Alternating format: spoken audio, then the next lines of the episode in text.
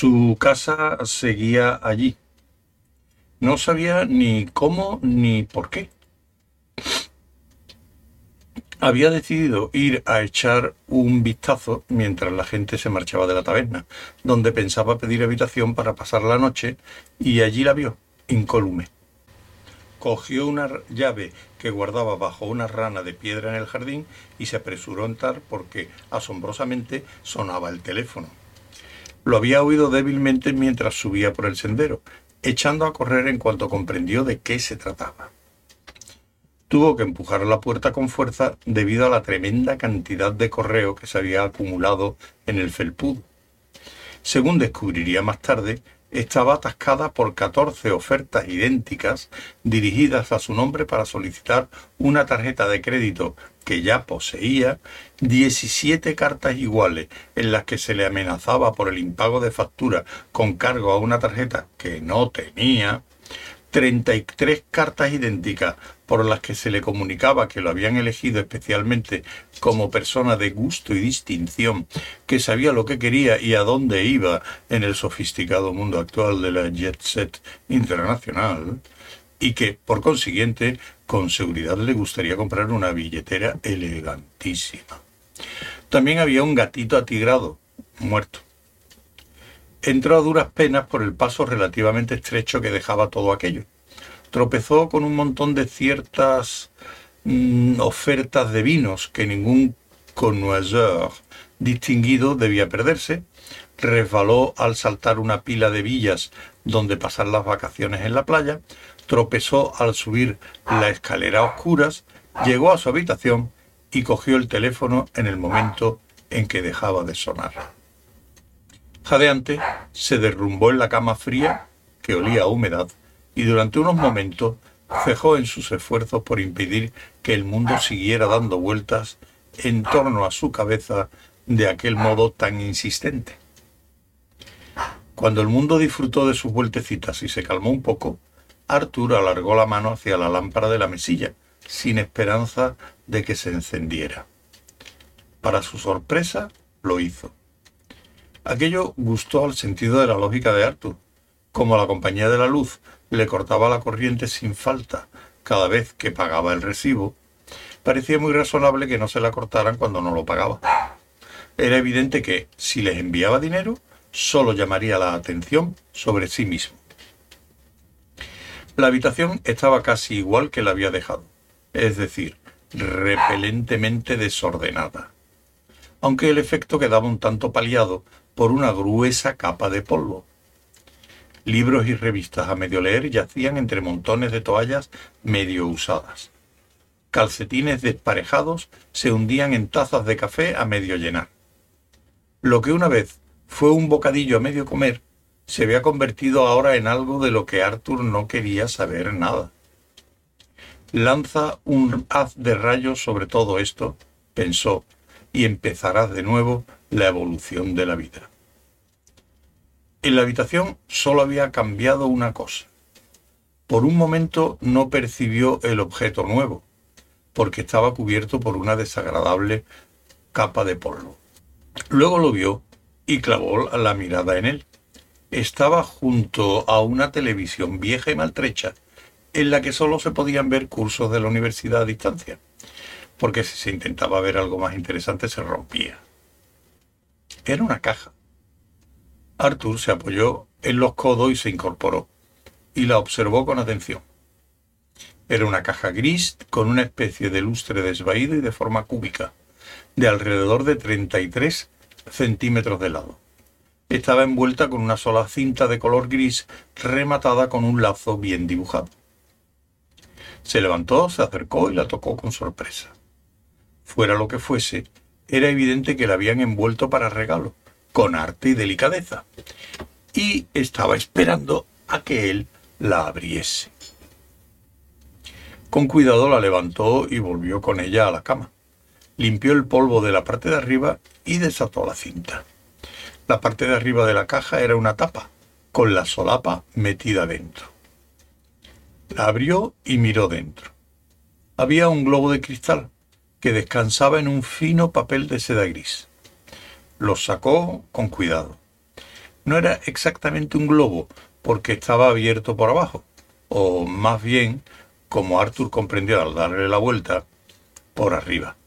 Y tenía un borde grueso. Era una pecera. De un cristal maravilloso, perfectamente transparente, pero con un matiz gris plateado y parecía estar hecha de una mezcla de pizarra y cristal. Despacio, Arthur empezó a darle vueltas entre las manos. Era uno de los objetos más bellos que había visto jamás, pero le tenía completamente perplejo. Miró dentro de la caja, pero aparte del papel de seda no había nada. En el exterior de la caja tampoco había nada. Volvió a darle vueltas entre las manos. Era maravillosa, exquisita, pero era una pecera. Le dio unos golpecitos con la uña del pulgar y se oyó un tañido profundo y delicioso que resonó por más tiempo del que parecía posible. Y cuando al fin se apagó, no pareció perderse, sino flotar en otros mundos, como en un sueño en alta mar. Fascinado, Arthur volvió a, revolverla entre las manos, y esta vez la luz de la polvorienta lamparita de la mesilla le dio en un ángulo diferente y centelleó sobre unas erosiones que había en la superficie. La sostuvo en alto ajustando el ángulo a la luz, y de pronto vio claramente las formas delicadamente grabadas de unas palabras que reflejaban su sombra en el cristal. Hasta luego, decía, y gracias. Eso era todo parpadeó y no entendió nada. Durante otros cinco minutos movió el objeto una y otra vez, sosteniéndolo a la luz en diferentes ángulos, dándole golpecitos para oír su fascinante tañido y pensando en el significado de las borrosas letras. Pero no halló ninguno. Finalmente se puso en pie, llenó la pecera con agua del grifo y volvió a depositarla en la mesa, junto a la televisión.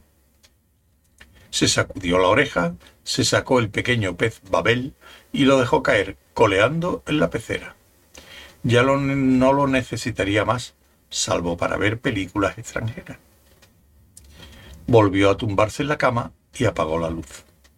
Permaneció quieto y tranquilo, absorbió la oscuridad que le envolvía, fue relajando poco a poco sus miembros de un extremo a otro, sosegó y normalizó la respiración, liberó la mente de todo pensamiento, cerró los ojos y le fue absolutamente imposible quedarse dormido.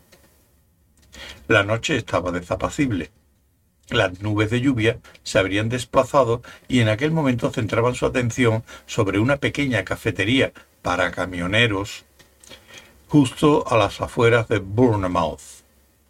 Pero al pasar molestaron al cielo, que ahora alentaba un aire húmedo y encrespado, como si no supiera de qué otra cosa sería capaz si le seguían provocando.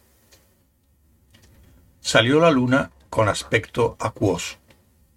Parecía una bola de papel en el bolsillo trasero de unos vaqueros que acabaran de salir de la lavadora. Y solo el tiempo y la plancha revelarían si se trataba de una lista vieja de la compra o de un billete de cinco libras. El viento se removió un poco, como la cola de un caballo que intentara decidir de qué humor estaba esta noche, y en algún sitio unas campanadas dieron la medianoche. Una claraboya se abrió con un crujido. Estaba agarrotada, y hubo que darle tirones y convencerla un poco, porque el marco estaba un tanto podrido y en alguna época de su vida le habían pintado las bisagras bastante a conciencia, pero al final se abrió. Se encontró un apoyo para sujetarla y entre las paredes abuhardilladas del techo, una figura apareció por la estrecha abertura. Permaneció quieta, contemplando el cielo en silencio. La figura era todo lo contrario de la criatura de aspecto salvaje que poco más de una hora antes había irrumpido como loca en la casa. Había desaparecido la deshilachada y harapienta rata, manchada por el barro de un centenar de mundos, grasienta por los condimentos de la detestable comida de un centenar de puertos espaciales. Desaparecido también la melena enmarañada y la barba larga y llena de nudos, con el ecosistema floreciente y todo eso. En cambio, allí estaba Arthur Dent, elegante y deportivo, con pantalones de pana y un jersey holgado. Llevaba el pelo limpio y corto, y estaba bien afeitado. Solo sus ojos seguían rogando al universo que, fuera lo que fuera lo que le estaba haciendo, dejara de hacerlo, por favor. No eran los mismos ojos con los que había contemplado por última vez aquel panorama, y el cerebro que interpretaba las imágenes recogidas por estos tampoco era el mismo. No es que le hubieran practicado alguna operación quirúrgica, era sólo la continua dislocación de la experiencia. En aquel momento, la noche le parecía algo vivo y el oscuro mundo que le rodeaba un ser en el que tenía raíces.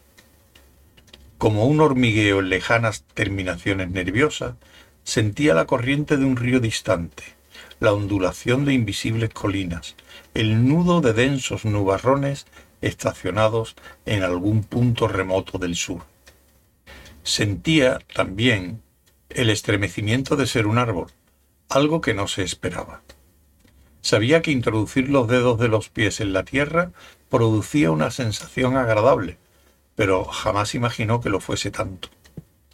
Notó que una oleada de placer, casi indecente, le llegaba desde New Forest. Pensó que en el verano debería tratar de ver cómo sentían las hojas. Desde otra dirección le llegó la sensación de ser una oveja asustada por un platillo volante, pero era algo que prácticamente no se distinguía de la idea de ser una oveja atemorizada por cualquier otra cosa. Pues tales criaturas aprendían muy poco de su peregrinaje por la vida y se alarmaban al ver el sol por la mañana, asombrándose de la cantidad de verde que había en los campos. Se sorprendió al descubrir que podía sentir cómo la oveja se asustaba del sol aquella mañana y el día anterior, y cómo se turbaba ante un grupo de árboles el día antes. Podía seguir retrocediendo, pero era aburrido, porque todo consistía en que las ovejas sentían temor de las mismas cosas que las habían amedrentado el día anterior abandonó a las ovejas y permitió que su mente soñolienta fluyera a la deriva formando ondas concéntricas. Sintió la presencia de otras mentes, centenares de ellas, una maraña de miles, amodorradas algunas, otras dormidas, otras tremendamente animadas, y una tronchada, fracturada. Pasó fugazmente por ella, y de nuevo intentó sentirla, pero le evitó como la tarjeta de la manzana de Pelmanism. Sintió un espasmo de agitación porque instintivamente supo quién era, o al menos quién deseaba que fuese. Y una vez que se sabe lo que es, se está en lo cierto, pues el instinto es un instrumento muy útil para este tipo de conocimiento. Instintivamente sabía que era Feni, y que él quería encontrarla, pero no podía. Al utilizarla con tanta intensidad, notaba que perdía aquella nueva y extraña facultad, de manera que abandonó la búsqueda y de nuevo dejó vagar la imaginación más tranquilamente. Y de nuevo sintió la fractura. Y dejó de notarla otra vez. En esta ocasión, fuera lo que fuera lo que su instinto se afanara en comunicarle que debía creer, no estaba seguro de que era Feni o quizás se tratara de una fractura diferente. Tenía el mismo aspecto inconexo, pero daba la impresión de que una fractura mm, más general, más profunda, y no de una mente individual. Tal vez ni siquiera era una mente, era distinto. Dejó que su mente se hundiera lenta y ampliamente en la tierra, formando ondas, escurriéndose, filtrándose. Seguía la tierra a lo largo de sus días, meciéndose en los ritmos de sus miles de cadencias, sumiéndose en la maraña de su vida, hinchándose con sus mareas, girando con su peso. Y siempre volvía a la fractura, un dolor sordo, inconexo y lejano. y ahora volaba por una tierra luminosa. La luz era tiempo, sus mareas eran días que retrocedían. La fractura que había percibido la segunda se le presentaba a lo lejos, al otro extremo del territorio, con el grosor de un solo cabello por el paisaje soñador de los días de la tierra. Y de pronto estaba encima de ello. Vaciló aturdido sobre el borde, mientras el país de ensueño se abría vertiginosamente a sus pies. Asombroso precipicio de la nada, retorciéndole con frenesí, agarrándose a nada, agitándose en el espacio horripilante, dando vueltas, cayendo. Al otro lado del dentado abismo había otra, habido otra tierra en otro tiempo, un mundo más viejo, no separado del otro, pero apenas unido, dos tierras. Se despertó. Una brisa fría rozó el sudor febril de su mente. La pesadilla había pasado, y él se sentía agotado. Dejó caer los hombros y se frotó suavemente los ojos con la punta de los dedos. Por fin tenía sueño y se sentía muy cansado. En cuanto al significado de la pesadilla, si es que significaba algo, ya pensaría en ello por la mañana. De momento se iría a la cama, a dormir, a su cama, a su propio sueño. Podía ver su casa a lo lejos y se preguntó por qué. Se recortaba la luz de la luna y reconoció su absurda forma, bastante insípida. Miró a su alrededor y observó que se hallaba a unos cuarenta centímetros por encima de los rosales de uno de sus vecinos, John Ainsworth. Los tenía primorosamente cuidados, podados para el invierno con sus etiquetas y atados a cañas. Y Arthur se preguntó qué hacía sobre ellos. Se preguntó qué le sujetaba allá, y al descubrir que no se apoyaba en nada, cayó torpemente al suelo. Se levantó, se limpió y volvió coleando a su casa con un esguince en el tobillo. Se desnudó y se metió en la cama. Cuando estaba dormido sonó el teléfono de nuevo. Sonó durante quince minutos enteros, haciéndole dar dos vueltas en la cama. Sin embargo, ni por un momento corrió el riesgo de despertarse.